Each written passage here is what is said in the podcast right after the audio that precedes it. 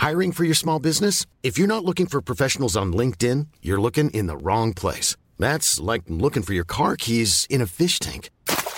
LinkedIn helps you hire professionals you can't find anywhere else, even those who aren't actively searching for a new job but might be open to the perfect role. In a given month, over 70% of LinkedIn users don't even visit other leading job sites. So start looking in the right place. With LinkedIn, you can hire professionals like a professional. Post your free job on linkedin.com slash spoken today. Tarde a tarde, lo que necesitas saber de forma ligera, con un tono accesible. Solórzano, el referente informativo. La información de último momento en el referente informativo. Lucía Collado Moselo y Mario Andrade, hermana y cuñado del abogado Juan Collado Moselo, están siendo investigados por la Fiscalía General de la República por los delitos de delincuencia organizada y operaciones con recursos de procedencia ilícita. Esto para simular operaciones comerciales, textiles y ocultar su dinero en Andorra. Los familiares del litigante recurrieron a una red de empresas utilizada por el cártel de Sinaloa para lavar dinero. Integrantes de la caravana migrante que llegó la semana pasada a la Ciudad de México se concentraron en las afueras del Instituto Nacional de Migración en demanda de que se les entregue cuanto antes la tarjeta de visitante por razones humanitarias prometida el jueves pasado por el gobierno federal. Ernestina Godoy, titular de la Fiscalía General de Justicia de la Ciudad de México, informó que se presentaron al gobierno de Israel las primeras tres solicitudes de extradición bajo el principio de reciprocidad internacional contra el ex diplomático Andrés Roemer, requerido por la justicia de nuestro país por los delitos de violación y abuso sexual. A casi 20 días de que Omicron llegara a México, la base de datos de Global Initiative on Sharing All Influenza Data reporta que existen 23 casos de esta variante del coronavirus en territorio nacional. De acuerdo con el mapa, los casos se encuentran en Ciudad de México con 16 casos, Estado de México con 6 y Tamaulipas con 1. El jefe de la Organización Mundial de la Salud informó que la variante Omicron del coronavirus se está propagando más rápidamente que la Delta y está causando infecciones en personas ya vacunadas o que se han recuperado de la enfermedad. 12 personas contagiadas por la variante Omicron del COVID-19 murieron y 104 fueron hospitalizadas en Reino Unido. Esto en plena ola de infecciones, declaró el lunes el viceprimer ministro Dominic Raab.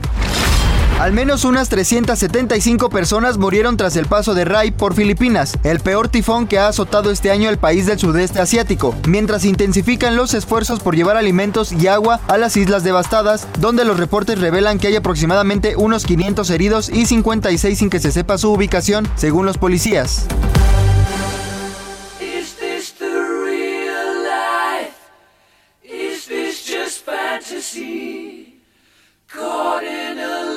Landslide, no escape from reality. Open your eyes, look up to the skies and see. I'm just a poor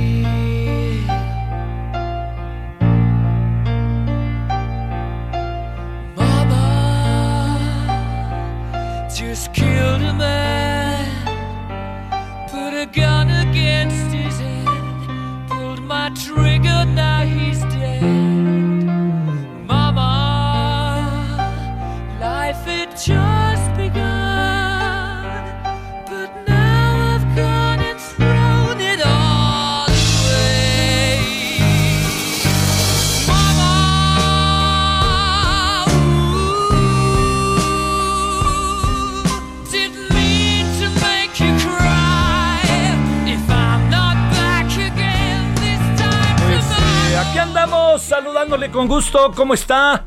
Ahora 17 con 4 en la hora del centro, 20 de diciembre.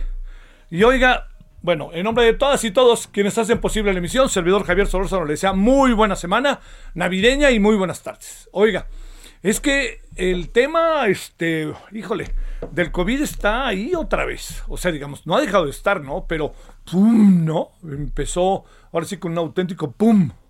Y otra vez, ¿no? Ahí. Eh, eh, pe- personas incluso cercanas les ha COVID.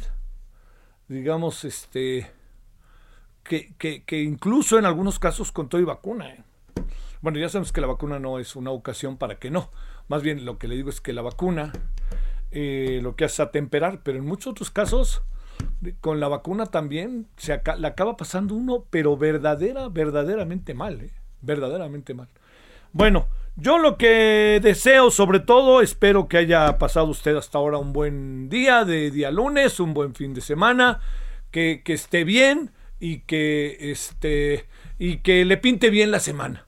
En sentido estricto, oiga, ya estamos eh, en una especie de cierta relajación de fin de año que siempre es este, padrísima, ¿no? Por razón de, de que, bueno, casi todos entramos a vacaciones, solo los que ofrecen los servicios no, y los que ofrecen los servicios, pues, este, le digo, pues esa es su chamba, ¿no? También están esperando con una ansiedad esta época, porque en muchos casos, los restaurantes les va bien, pero no tan bien, ¿eh? A los restaurantes no les va, no les está, no les va tan bien, eh, porque luego mucha gente ya no sale, ¿eh? ¿no? Y entonces se da cuenta usted que, pues si la gente sale, pues por algo también es este que la gente se, se echa, digamos, este, se, se queda en su casa, come o sale, ¿no? Pero a veces a los restaurantes, los restaurantes no les va tan necesariamente bien, me dicen que a final de año. Bueno, eh, sí les va bien al 31. Bueno, pero pues aquí estamos. A ver, ¿por qué estamos escuchando la, eh, la, la- la Bohemian Rhapsody? Porque Brian May, de Queen, de lo que era Queen, bueno, sigue siendo en algún sentido, pues tiene COVID. Y eso, pues, nos coloca de nuevo con otros personajes públicos de gran importancia que estén ahí. Bueno, varios asuntos el día de hoy. A ver, soy de la idea, si usted me lo permite, compartirlo con usted, que la discusión y el debate que se está llevando a efecto sobre la, eh, la- todo lo que es este el tema de- no sé si, algunos le hablan de si, si se trata de que el presidente eh, ¿cómo se dice? Eh, se, se quede en el poder o si lo que queremos es confirmar lo que se quede, como usted le quiera llamar. El tema está en que lo que sí queda muy claro es que este tema ya no se empieza a meter al tema de algo fundamental, la reforma electoral. A ver, se lo voy a plantear de esta manera. Estamos discutiendo un ejercicio concretito, ¿no? Y ese ejercicio concretito nos está llevando a discutir muchas cosas paralelas. Acuérdese que la reforma electoral, el presidente va a plantear una reforma electoral en el siguiente trimestre. Ya, ya ha echado a andar el- el- el- el trimestre del 2000, este, 2022, ¿no? Ya, suena ya, 2022. Bueno, entonces, si, el, si, si vamos a entrar en ese terreno, fíjese lo que aquí es este, importante, que muchas de las cosas que hoy se discuten van a formar parte de este proceso de discusión y va perfilando ya un debate. Eh, a ver, se lo planteo por una, este, por una, por una cuestión importante. Se va a discutir que sean menos eh, diputados, casi seguro va a pasar eso. Eh, se va a discutir cuál es el ámbito de acción del proceso electoral debe de mantenerse a través de un instituto autónomo que nos sale tan caro, pero nos sale tan caro en buena medida también porque está hecho pensado en las muchas críticas, enojos y enconos que con justificada razón tenía, eh, tenía la oposición en contra del desarrollo de las elecciones. O sea, nos salen muy caras porque organizamos las elecciones de tal manera en donde queremos generar a como dé lugar certidumbre la certidumbre cuesta. Entonces, aquí estamos en cómo vamos entonces nosotros a tener o el desarrollo de un proceso electoral. Lo hacemos sin importar la plena validez que tenga, lo hacemos parcialmente o lo hacemos bien. Ahí por ahí está la discusión, ¿eh? créame, no es, no es algo que esté como, ¿cómo le diría yo? Que esté como, como, como hecho un lado, ¿eh? Al contrario, a mí me sorprende profundamente que el presidente diga, pues da igual si lo quieren hacer con 100 mil casillas, 200 mil, 300 mil. Es que ese es el asunto. O sea, eh, eh, este gobierno piensa cada vez más y cada vez más que es, como es legítimo, tiene derecho a hacer lo que quiera. Pues claro que es legítimo y muy legítimo, pero no tiene derecho a hacer lo que quiera, porque tarde que temprano, este gobierno va a dejar de ser este gobierno, porque va a llegar otro gobierno. Es la ley de la vida. Bueno, si las cosas, así se lo planteo, llevan todo un proceso de transformación, y el proceso de transformación de, este, de, la, de la reforma electoral. Nos lleva todo el proceso de transformación de la reforma electoral a pensar que lo que tenemos que hacer ahora es hacer un proceso, llevar a cabo una, un, un, ejercicio sobre revocación de mandato, sin importar de qué tamaño es el, la muestra, pues estamos jodidos. Oiga, a ver, es como si hacemos elecciones, como no puede participar todo el país, pues entonces, a ver, nomás vamos a, juntemos eh, determinado número de casillas y ya. Aquí es lo mismo. La revocación de mandato que pretende el gobierno es una revocación de mandato nacional. Y una revocación de mandato nacional requiere de la creación, puesta en marcha, todo esto que tiene que ver con casillas para que la gente participe. No vamos a decir, bueno, hicimos el ejercicio y entonces, bueno, no fue todo el país, ¿eh? fueron como el 70%, el 70%, no, es todo el país. Entonces no lo hagamos. Además, lo se lo he dicho una y otra vez, perdóneme, ya sabemos que se va a responder. Ese es el asunto. ¿Qué es lo que quiere el presidente? Poner en marcha un ejercicio para que veamos cómo se hace, que se puede ver consultas. Espéreme, espéreme, espéreme. Lo digo con profundo respeto. ¿Cómo estuvo ¿Usted qué piensa realmente de la consulta sobre el aeropuerto de Texcoco? ¿Usted qué piensa de la consulta que se hizo sobre Constellation allá en el norte de Mexicali? Pues son, son consultas de, a ver, pues la mesa que más aplauda. Y tenemos que hacer ejercicios en donde todo el mundo participa porque esos ejercicios son los que fortalecen la democracia y las decisiones. O sea, cuando va a ver usted que cuando pase el tiempo ya López Obrador deje de ser el, el, referente y el superhombre como lamentablemente algunos lo ven, ¿no? Porque creo que lo que más le conviene al presidente es ser de carne y hueso y un pedazo de pescuezo. Pero ya que pase todo ese proceso, va a ver, ¿eh? Van a decir, no, es que eso de Texcoco no lo debieron haber hecho. Y lo van a decir los de Morena. No, pues es que la revocación de mandatos, ya sabíamos lo que iba a pasar, ¿para qué lo hicimos? Pero todo el mundo ahorita está, ¿qué horas son las que usted diga? Y si estamos bajo ese proceso, si continuamos bajo ese proceso, no vamos a avanzar mucho, porque eso se va a revertir. Entonces, yo no estoy de acuerdo con la revocación de mandato, porque sé cuál va a ser el resultado y mejor gastemos en otra cosa. Pero si así es el asunto, si el presidente quiere hacer una revocación de mandato, no la podemos hacer parcial. No podemos decir, pues que pongan de las 161 mil casillas que se requieren, bueno, pues pongan 100 mil y ya. No, oiga, pues no se puede, tiene que hacer todo un criterio para darle fuerza y valor profundo a lo que vamos a decidir. Si ya sabemos lo que vamos a decidir, pero de cualquier manera lo quieren hacer, pues entonces ratifiquemos con elementos en la mesa para decidir lo que vamos a decidir. O lo que se presume que vamos a decidir. Bueno, ya ahí lo dejo, porque no, no lo dejo ahí, sino más bien porque vamos a seguir con ello, toda la semana vamos a estar en ello, pero lo que sí le digo es que llega el momento en donde uno dice, ya, ya, ya, pues, pero mejor, ahora, pero yo no dudo que en el INE pasen cosas, pero realmente le pregunto a los que saben de economía, a los que conocen presupuestos, bajemos del salario a los trabajadores y a los este, dirigentes de, de, de eh, del INE, ¿no? ¿Con eso alcanza? ¿Realmente con eso alcanza? ¿Sabe usted lo que significa un proceso como el que vamos a vivir con la revocación?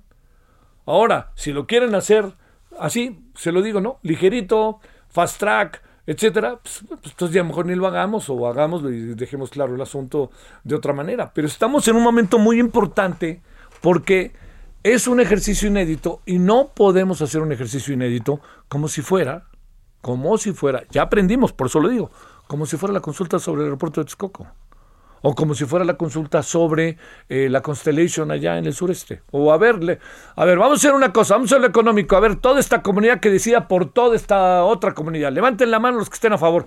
Pues no. O sea, necesitamos hacer las cosas seriamente bien, diría yo. Pero bueno, eh, bueno, ese es uno de los asuntos que está en la mesa creo que se está empezando de alguna u otra manera a visualizar por dónde va a estar el proceso de desarrollo de la reforma electoral. Por dónde le van, por dónde la van a aventar para que usted me, me, me, este, me entienda, ¿no? Esa es una.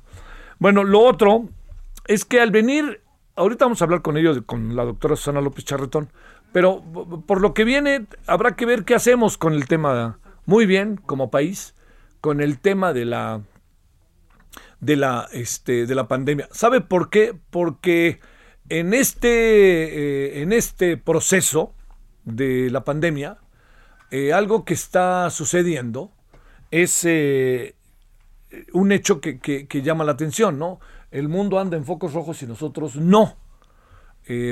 vamos a explicarnos ahorita por qué, ¿no? Así. Vamos a, a explicarnos por qué puede, puede ser eso, ¿no? este, por qué se puede dar ese, ese fenómeno, qué es lo que está pasando, como para que estemos en otra dinámica, cuando vemos lo que está pasando en muchas partes del mundo, en donde incluso en Europa, por ejemplo, en, en Alemania están terribles las cosas y eh, ya la Organización Panamericana de la Salud y la Organización Mundial de la Salud dicen ya no se muevan, por favor, quédense en sus casas y ni hablar, así nos tocó otra vez. Bueno. Todo esto puesto en la mesa de los asuntos que hay. Hoy es el segundo partido, el mero mero, entre las Tigres y la pandilla. Eh, el partido de ida estuvo, eh, según mis, lo que yo pude leer y escuchar de quien sabe de estos menesteres, eh, hay dos o tres comentaristas bárbaras. Este, dicen que ligeramente, le, que le salió medio bien a la pandilla jugando en su casa a pesar de todo el empate, porque Tigres está en un equipazo. Pero, pero, pero, sin embargo, no va a jugar una extraordinaria futbolista de Tigres hoy. ¿Y sabe por qué no va a jugar? Porque, pues se enojó. Pues también se enoja, ¿no? Se enojó. Y vieron la repetición y le echaron dos partidos. Y es así una jugadora clave. Pero este, son equipos muy, muy bien armados y Roberto Medina sabrá qué hacer. Debe de ser un gran partido el de esta noche. Este, Debe ser un gran partido, y ya no digo más, que gane la mejor, el mejor en el sentido de equipo, la mejor eh, escuadra. Y bueno, ya veremos, ya al rato hablamos de ello, si le parece. Vámonos a las 17, 17, 20 de diciembre. Estamos ya acabando el 2021.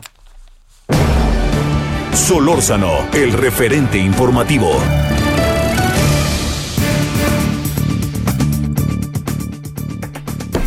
Bueno, qué mejor que hablar con la doctora Susana López Charretón, viróloga especializada en rotavirus y divulgadora de temas virológicos de la Universidad Nacional Autónoma de México. Doctora, ¿cómo te va? Hola Javier, bien, ¿a ti qué tal? ¿Cómo, cómo te va a pintar el fin de año? Pues este, ya ni qué decir, ¿no? Pues este, el mundo entero anda encerrado y nosotros andamos en verde. ¿Qué tendríamos que hacer? ¿Qué piensas? Pues, eh, o sea, ya tenemos que aprender que, que, nosotros vamos a la cola de las, de las olas, ¿no? Ya sí. van dos veces que empieza la ola horrible en, en, otras partes del mundo, principalmente en Europa. Y bueno, pues vamos a seguir, o sea, eso está claro, no tenemos nada diferente del resto del mundo. Eh, sin embargo, yo, yo creo que la empieza, digamos, toda esta ola en Europa en parte porque el clima es más... Eh, menos permisivo, ¿no? Hace más frío y la gente se tiene que mantener más juntita, digamos, y eso favorece contagios. Y la otra es que en muchos países de Europa, pues han decidido mucha gente no vacunarse. Y eso a la larga, pues es muy malo para la población completa, ¿no? A ver, ¿qué está pasando exactamente? ¿Cómo leerlo desde la perspectiva científica? O sea, lo, lo que podemos ver es que eh, más del 60% de la población en muchas partes de Europa no se quiso vacunar. Y entonces, eh, con, esta, con estas nuevas variantes que tenemos, que son, pueden ser más transmisibles, ¿no? Eh, y gente no inmunizada y en situaciones de más frío, en lo que se reúne más gente, pues hay, hay más posibilidades de contagio. Eso es lo que estamos viendo. Hay una ola de mayor contagio en este momento en, en muchas partes de Europa. Dicho lo cual, eh, ¿habrá, te, ¿tenemos alguna tasa o algún perfil de si en México haya mucha gente que no se quiera vacunar? Tengo la impresión de que no, ¿no? Yo creo que no, o sea, no, no, no tenemos números eh, que llamen la atención. Sí. O sea, lo que sí tenemos es que tenemos poca cobertura todavía. Todavía los menores de 18 años apenas empezaron 14 y mayores. Y entonces, pues tenemos esa población de jóvenes que todavía no están vacunados. Entonces, a pesar de que no es que, nos neguemos a la vacuna, no, no hemos tenido suficiente cobertura. Ahora, lo que el gobierno hizo fue, eh, como yo lo veo, empezar a vacunar con un refuerzo a los mayores de 60 un poco para eh, prevenir las hospitalizaciones y, muerte, ¿no? O sea, como que el refuerzo aparentemente es muy eh, necesario para, para prevenir esta ola, digamos, de contagios con más hospitalizaciones. Pero pues este, también hay que vacunar a los jóvenes. El, problema es que para los jóvenes solo hay Pfizer y parece ser que no tenemos Pfizer en el país todavía. Sí. Oye, este, eh, estas eh, combinaciones que se han dado ya este, desarrolladísimas eh, en relación al, a las combinaciones con la tercera, con el refuerzo, en donde colocas eh, Pfizer, por ejemplo, con, para hablarte de mi caso, Pfizer con AstraZeneca, y que alcanza uno a apreciar que uno dice, bueno, pues es la tercera, como nos has dicho, la mejor vacuna es la que está cerca, pero, pero lo que me acaba sorprendiendo mucho es que de repente estamos como llenos de especulaciones, no, que no es lo suficiente, que nomás alcanza el 70, no, el 68.5, y entonces lo que tenemos, multiplícalo por el número que pensaste y vete a saber, ¿no? ¿Qué es lo que, qué, qué, qué, qué hacemos ahí, eh? Sí, por un lado, eh, parece que damos mensajes equívocos cuando decimos al principio, no mezclen vacunas, por favor, hagan caso a los esquemas, ¿no? Sí. Y ahora eh, lo que tenemos es todos los que les toque refuerzo, pónganse Astra, no importa lo que les tocó antes. Pero ya pasó un año de experiencia y varios países han probado mezclas y sabemos que la combinación funciona, no hace daño, que es lo principal. Ahora, los porcentajes son... Eh, eh, son muy engañosos porque en realidad lo que necesitamos ver es cuánto se protegen las personas, no, no qué tanto qué tantos anticuerpos tienes o qué tanto funcionan tus anticuerpos en un laboratorio. La realidad es que sí estamos viendo que la, la mortalidad ha bajado mucho, independientemente de qué vacuna se haya puesto en México, la mortalidad en la tercera ola bajó casi 80%. Entonces, sí funcionan, ¿no? O sea, olvídate de los números de 50, 60, 90. Lo que se está tratando de prevenir es mortalidad y eso ha funcionado muy bien. Oye, este, estamos en una condición, eh, digamos, con, con la... ¿Tú ya te pusiste la tercera o todavía no, doctora? ¿Ya tú? Yo ya te digo que me puse AstraZeneca después de dos Pfizer. ¿Tú? Igual. Y Oye, me pegó más la esta de la AstraZeneca, me dio, me dio ahí un duro, ¿no? Sí. ¿A qué se sí, cada quien reacciona, quién sabe, cada quien reacciona, a mí no me pasó nada, nada. Nada, ay, qué bueno, qué buenísima doctora, no sabes el gusto que me da. Oye, este, pero a lo que me refiero es que, eh, claro que sirve la AstraZeneca, ¿no? Claro, ¿no? Claro.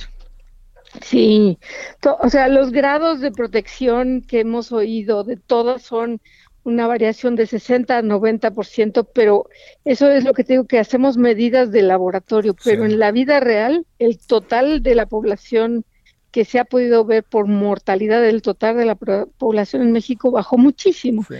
Independientemente de cuántos se vacunaron con Cancino, con Astra, con Pfizer, con lo que se te ocurra, bajó muchísimo. Eso, eso habla de que las vacunas sí funcionan independientemente de estos números que barajamos tanto. Pero este, a correr por la de refuerzo, ¿no? Pues a lo que a los que les toca. Sí, claro, claro, Pero yo lo, sí, lo que sí creo es que lo que más nos va a proteger es mantener las medidas. O sea, el uso de cubrebocas, no importa si es Omicron o es Delta o es la variante que quieras, si tú te proteges con cubrebocas y mantienes la distancia social y te reúnes en espacios abiertos, estás corriendo muchísimo menos riesgo de contagio. Entonces hay que hacer eso, o sea, estas reuniones familiares, pues, o sea, nos saludamos de lejitos y nos reunimos en el jardín o en el patio o donde se pueda, ¿no? Sí, sí. Ese, eso es lo más importante. ¿Cuándo llegará el Omicron de adeveras por acá? Ya llegó.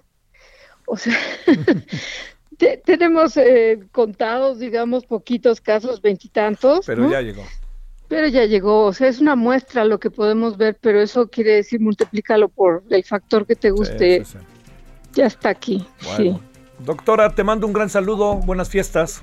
Igualmente, felices vacaciones. Igualmente para ti, gracias doctora. Bye. Pausa.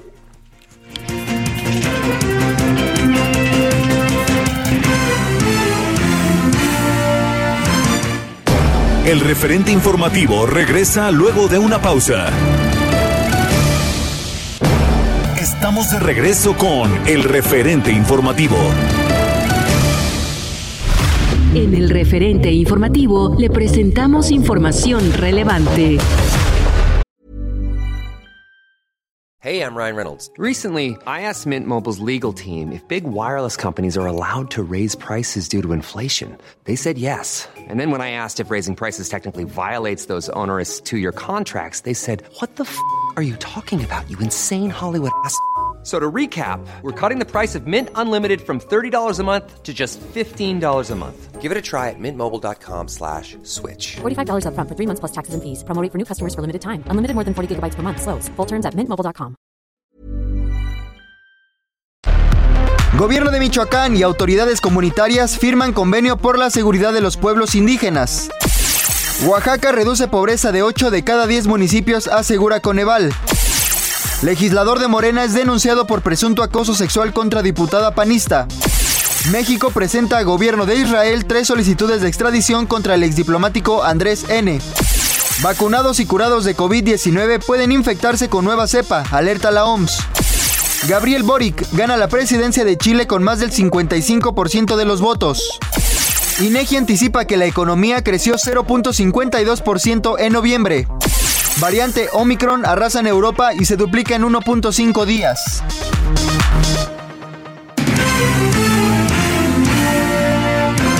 Esperamos sus comentarios y opiniones en Twitter. Arroba Javier Solórzano. Arroba Javier Solórzano.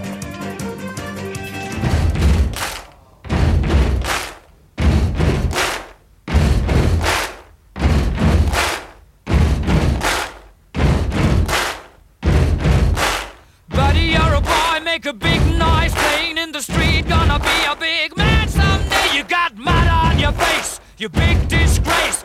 Kicking your can all over the place, singing, We will, we will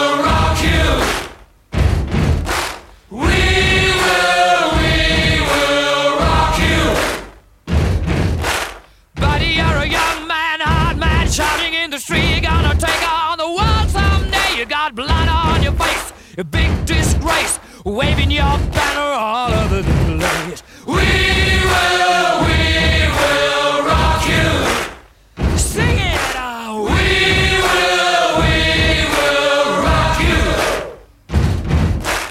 Buddy, you're an old man, poor man, pleading with your eyes, gonna make you zombie someday. You got mud on your face, big disgrace. Somebody better put your bag into your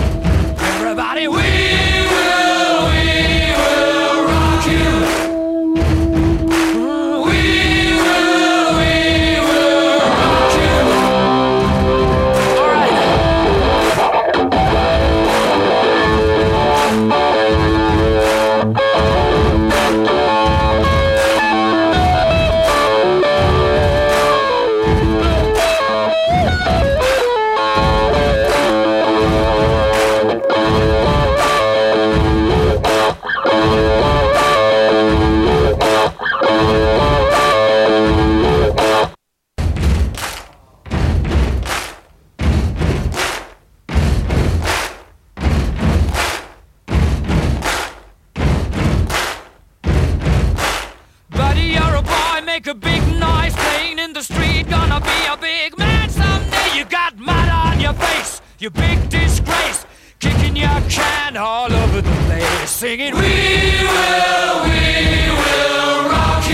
Bueno, aquí andamos de vuelta agradeciéndole que siga con nosotros. 98.5 de FM, lunes 20 de diciembre. We will rock you. Esto es Queen. ¿Por qué? Porque resulta que Brian May tiene coronavirus con todas las vacunas y todo. Ya sabe que el coronavirus da con vacuna o sin vacuna. Todo depende cómo nos acaba dando, ¿no? Que ese es el asunto.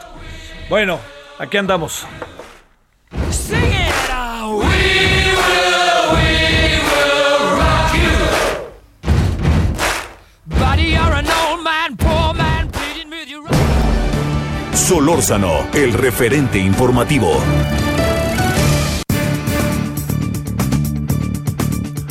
Bueno, por aquí andamos de vuelta, donde nos escucha ya en nuestro país. Gracias que nos hace el favor de seguirnos. Allá en el norte, en Monterrey, en Acapulco, en... eh, bueno, ahí donde nos escuche, Cancún, La Paz. Muchos saludos a La Paz, allá Baja California Sur. Bueno, oiga, nos quedamos pendientes con Paulina Chavira, pero aquí estamos de vuelta, asesora lingüística y periodista. Querida Paulina, muy buenas tardes. ¿Cómo estás, Javier, querido? Pues aquí pagando la deuda que me quedé con muy mal sabor de boca de no poder despedirme bien el viernes pasado, caray. Bueno, a ver, vamos a hablar de cosas serias. Eh, ¿Quién va a ganar hoy? Híjole, híjole, Javier. No sé, va a estar fuerte, ¿eh? Va a estar fuerte porque pues ya viste que suspendieron a Stephanie Mayor por la agresión que, que hizo en el partido de ida y eso creo que va a descuadrar mucho Sí. la alineación de Roberto Medina. Entonces, pues mira, todo puede pasar hoy. Pues fíjate que yo una vez vi la final México contra Venezuela de los Juegos Centroamericanos y del Caribe dirigidas por Roberto Medina. Y le quitaron el partido anterior, Roberto perdió una jugadora, no me acuerdo quién era, una media muy muy buena. Y yo tengo la fortuna de conocer de años a Roberto y le digo, oye, ¿y qué vas a hacer? Y dice, si no hay una, hay otra. No hay de otra. No, sí, es no hay de otra. Dice, no hay de otra. No, y además, ¿sabes qué? Que Tigres tiene uno de los equipos más completos. O sea, siempre se hace la broma que Tigres podría armar, podría armar dos equipos completos con jugadorazas, ¿no? Sí, Entonces, sí, pues, sí. En una de esas te acaba haciendo ventaja, ¿no? Porque creo, no sé si viste el partido de ida, que estaba cerradísimo, o sea, ya las tienen muy, muy estudiadas. Entonces, en una de esas, este cambio, pues acaba siendo una ventaja para Tigres. ¿Quién Bueno. sabe? No sabemos. A ver, ya veremos. A las 10 de la noche ya sabremos quiénes son las campeonas. ¿Es a las 8 o a las 9?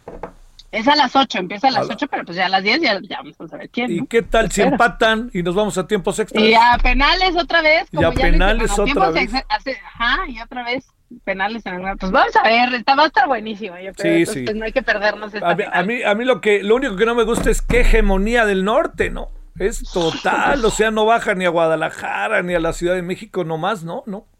Pues no, fíjate, o sea, creo que ahora en esta, precisamente en esta, en esta liga, digamos, como que creo que sí hubo un poquito más de, de, no sé, que se vio que Chivas medio salió, que América. América, al final también, ¿no? Pero sí es muy notorio, eh, pues, cómo el norte le, le apuesta en serio y, y con todo a sus equipos, ¿no? Pues, pues, Oye, la porque ahí están, una vez más, Oye, la que me cae muy bien es la portera del América, es pero bien brava, ¿verdad? Está la- maravillosa Renata Macharelli es lo Oye, máximo, no, y además tuitea, menta madres, no se deja Todo. eso. Bueno, y me encanta que ella dice que si no fuera futbolista ella sería estandopera. Sí. que lo podría hacer muy bien.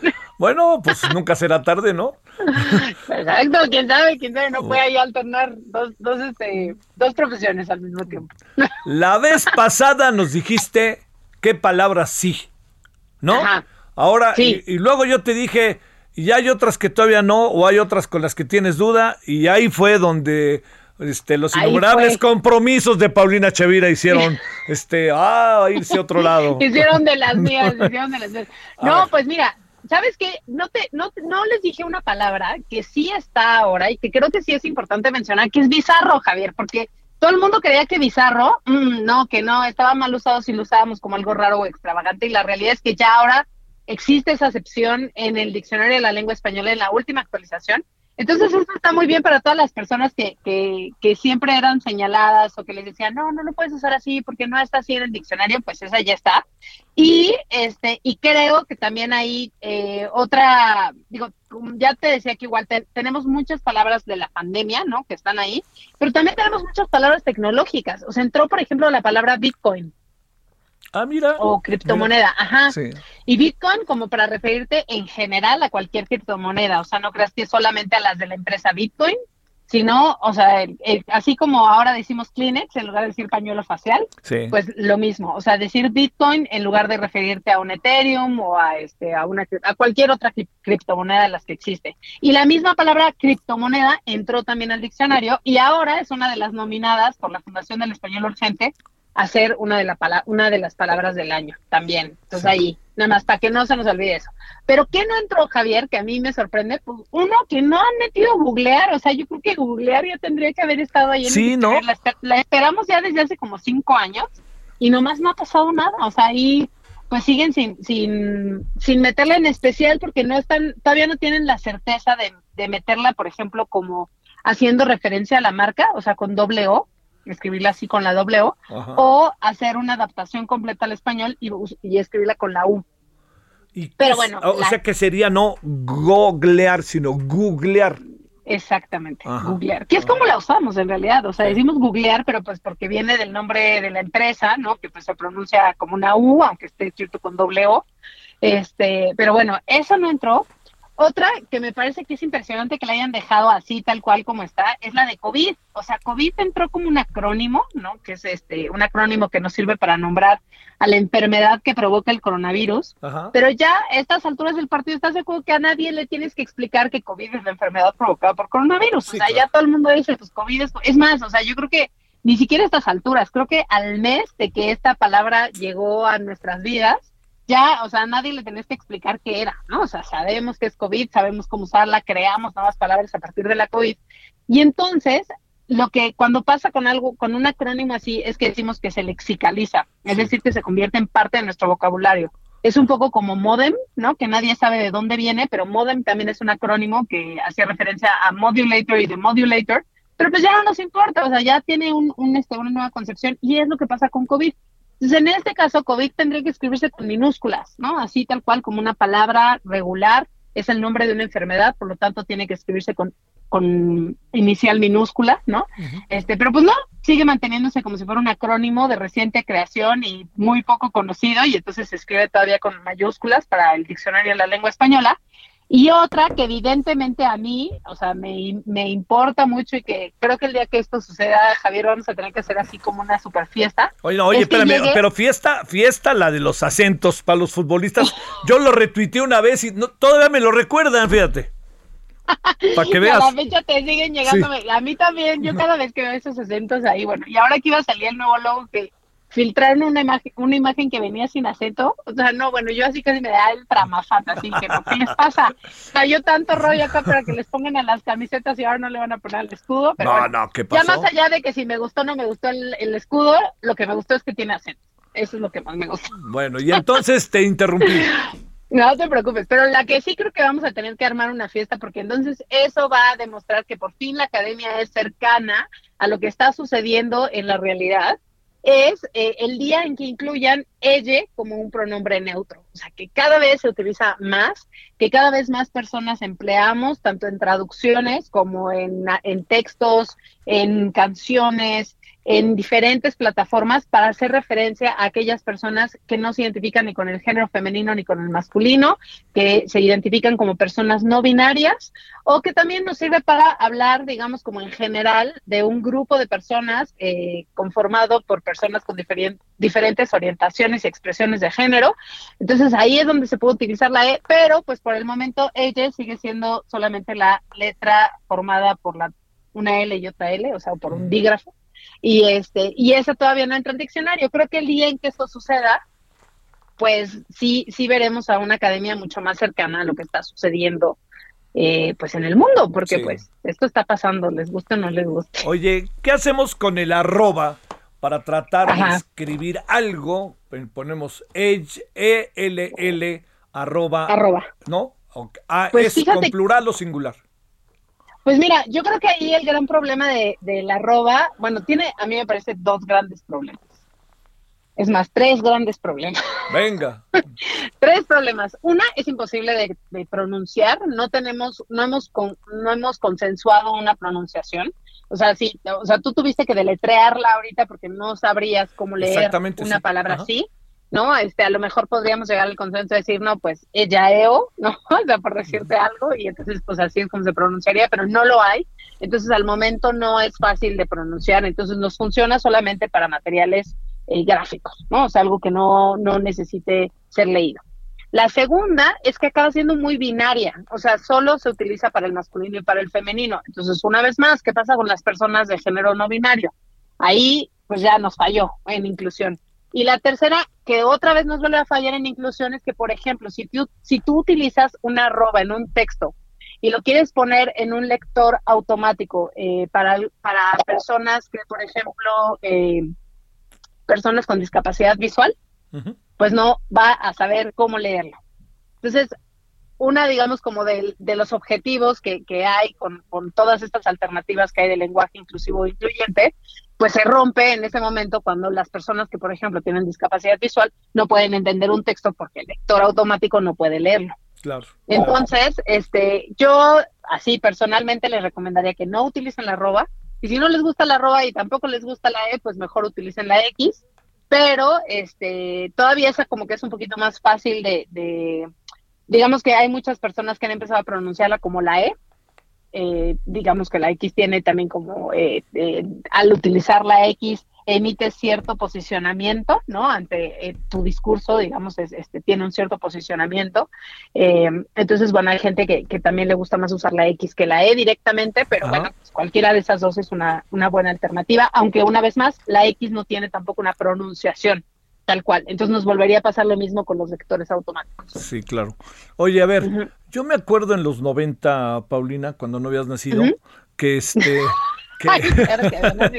que, que, que, este, que yo decía, eh, sea usted bienvenida, bienvenido, y, te, tenía que ver con algo como que era hacer, diría nuestro amigo Jorge Israel, Hernández. De, sí, querido, le mandamos abrazos. Le mandamos saludos. Puede que nos escuche, sí, sí, a veces se asoma. Este, que sea, yo le, mucho lo platicamos porque luego más adelante luego trabajamos, como sabes, juntos muy juntos, y era, era un poco como hacer visible lo que parecía como invisible. Pero luego escuché muchas críticas e incluso, todavía medio lo digo, pero ya no tanto, pero pues lo dijo alguien, lo usó repetidamente como fue Vicente Fox, ¿te acuerdas, no? Chiquillas y chiquillos, ¿no? chiquillos, claro. A ver, de, esta, de esta forma de expresión para hablar del lenguaje inclusivo, que no te haga, que, ahora sí que no nos escuche tu amigo allá español, ¿qué piensas?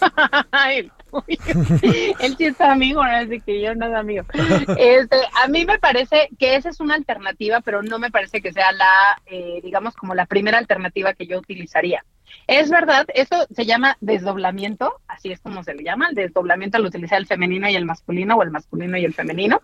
Este, bienvenidos, bienvenidas, chiquillos y chiquillas, ciudadanos y ciudadanas, ¿no? Eh, que sí, como bien dices, durante los años 90 y 2000 fue muy, eh, digamos, como un un uso recurrido para tratar de, visibilizar a las mujeres que no habían sido nombradas durante tantos siglos en el discurso, ¿no? Pero ¿cuál es el problema? Uno que se empezó a ridiculizar mucho, porque claro, cuando, cuando hablamos de esto, cuando hacemos estos desdoblamientos, pues tristemente la primera persona que viene a nuestra cabeza es Vicente Fox. Es horrible.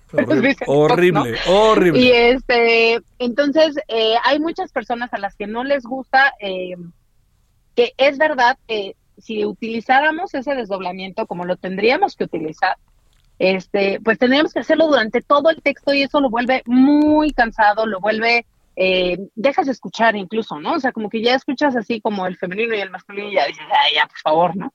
Este, entonces creo que una de las cosas que ha pasado, y yo por eso a mí me gusta hablar de lenguaje igualitario más incluyente o inclusivo, es que creo que hemos avanzado y hemos avanzado mucho en el uso de la lengua y que lo, lo, lo podíamos haber hecho desde hace mucho, pero creo que eran los pasos que teníamos que dar. O sea, primero era este péndulo de tener que hacerlo todo súper visible, ¿no? Y después podemos eh, recurrir a otras alternativas. Al final el español es una lengua eh, dinámica, viva, eh, que está, que tiene muchísimos recursos, ¿no? Que creo que a veces conocemos un porcentaje pequeñísimo de nuestra lengua y que conforme empecemos a, a, a utilizarla un poco más y a reflexionar quizá en la forma en la que nos estamos expresando, tenemos la posibilidad de, escribir, expresarnos y hablar de manera igualitaria sin necesidad, por ejemplo, de hacer estos desdoblamientos, ¿no? O sea, decir, ay, sí, este, todos y todas, ¿no?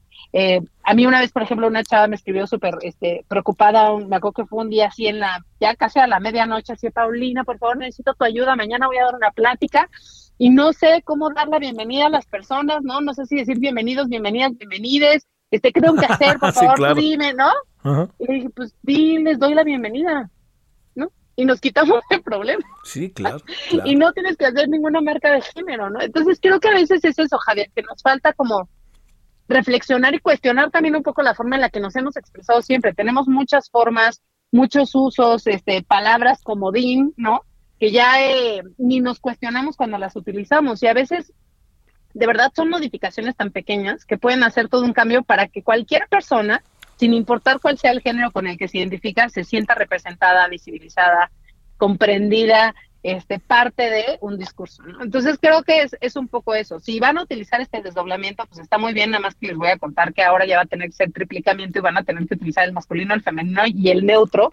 Entonces van a tener que decir bienvenidos, bienvenidas y bienvenides. Y yo no sé si eso les vaya a gustar a muchas personas. Oye, a ver, para cerrar, eh, ¿Avanza la Real Academia o anda todavía eh, premoderna? Ah, anda igual, anda igual, anda lo mismo. O sea, sí, la verdad es o sea, a mí me encantaría decirte que ah, sí ha avanzado mucho, pero la realidad es que no. O sea, la realidad es que sigue siendo un, pues, una institución como la que ha sido centenaria, ¿no? Este, de mucha eh, muy conservadora, muy esquemática, dogmática, ¿no? Pues sigue siendo así, ha tenido como ciertos visos de modernidad, ¿no? O sea, su cuenta de, Twitter es maravillosa, eh, incluso en la misma cuenta de Twitter en algún momento sí, este, me acuerdo que una persona que hace traducción le, le preguntó en la cuenta, ¿no? Oye, y por ejemplo, si tengo una, una persona que utiliza el they en singular en inglés para referirse a sí misma, y entonces no se identifica con el masculino y con el femenino, ¿qué tengo que hacer? Y lo único que contestó fue, hay que respetar la forma en la que la persona quiere ser nombrada, que creo que eso ya es un gran paso para la RAE, pero pues no da ninguna alternativa, ¿no? Entonces ahí es donde, pues digamos que da estos, estos pasitos, ¿no? Pero no, no hay como mucho, mucho más, ¿no? No, no ha avanzado así que te digo muchísimo, por eso te digo que el día que, que veamos que ella entra en el diccionario, pues ahí sí podemos decir que, que la RAE por fin está haciendo, está un poco más apegada a la realidad. Ya, se echa, ya se echa para adelante, ¿no? Pues sí, en ese caso sí, pero pues por ahora sigue siendo la misma. Con todos sus académicos septuagenarios ahí seguimos igual. fíjate, una pregunta que vi de la RAE ayer o antes. ¿Se puede usar Christmas en Navidad? Y entonces... ¿Se puede usar qué, perdón? Christmas, como Navidad. Ajá. Y entonces dice la RAE, sí, sí se ponen cursivas. Claro. ¿No? Sí, sí. Por supuesto, porque es una palabra que no es del español. Sí. Es una este, Pero es mejor poner tarjeta de Navidad. No, no, no. Pues sí, son, son sofisticados, son sofisticados.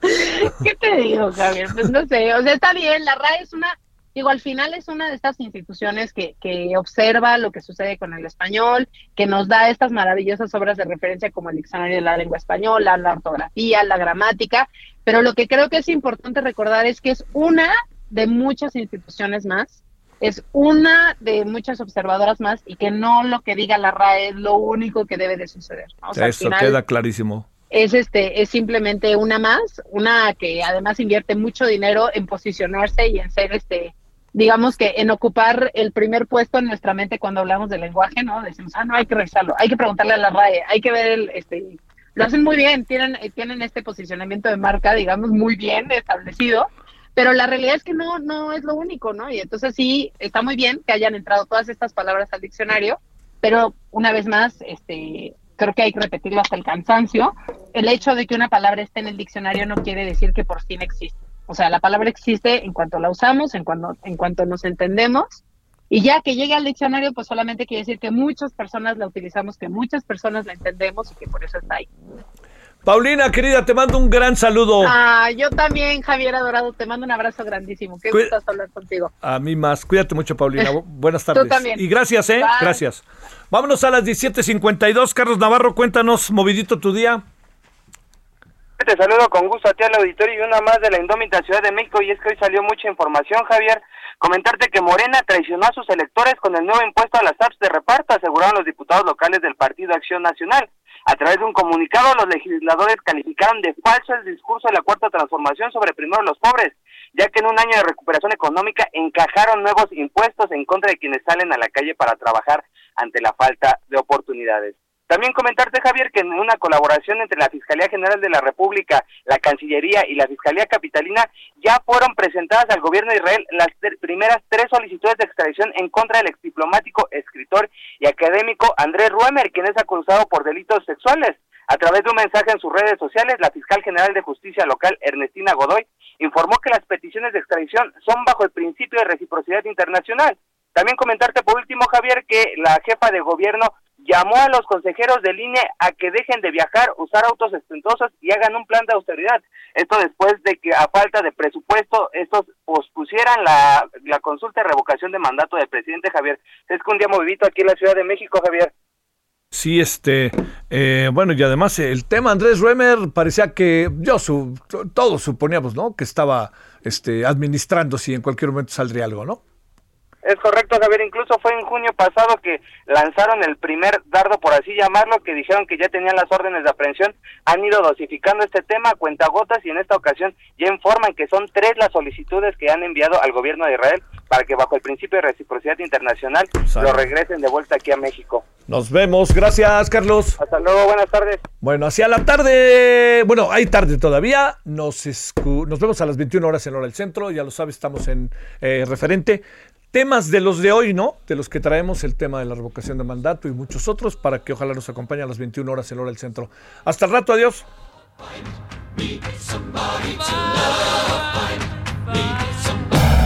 Hasta aquí, Solórzano, el referente informativo.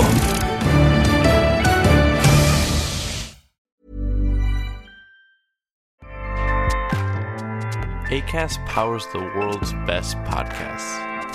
Here's a show that we recommend. The Real Housewives is a guilty pleasure for most, but if you're looking to not feel guilty about that pleasure, tune in to Everything Iconic with me, Danny Pellegrino, where I break down all the messy moments and behind the scenes antics of Bravo's popular franchise. And on Everything Iconic, I also interview celebrity guests like Kelly Ripa, Kiki Palmer, Drew Barrymore, Cameron Diaz, and more about their guilty pleasures, their past work, and so much more. So if you're pop culture obsessed and find yourself watching way too much reality TV like me, tune in to Everything Iconic with Danny Pellegrino wherever you listen to podcasts. ACAST helps creators launch, grow, and monetize their podcasts everywhere. ACAST.com.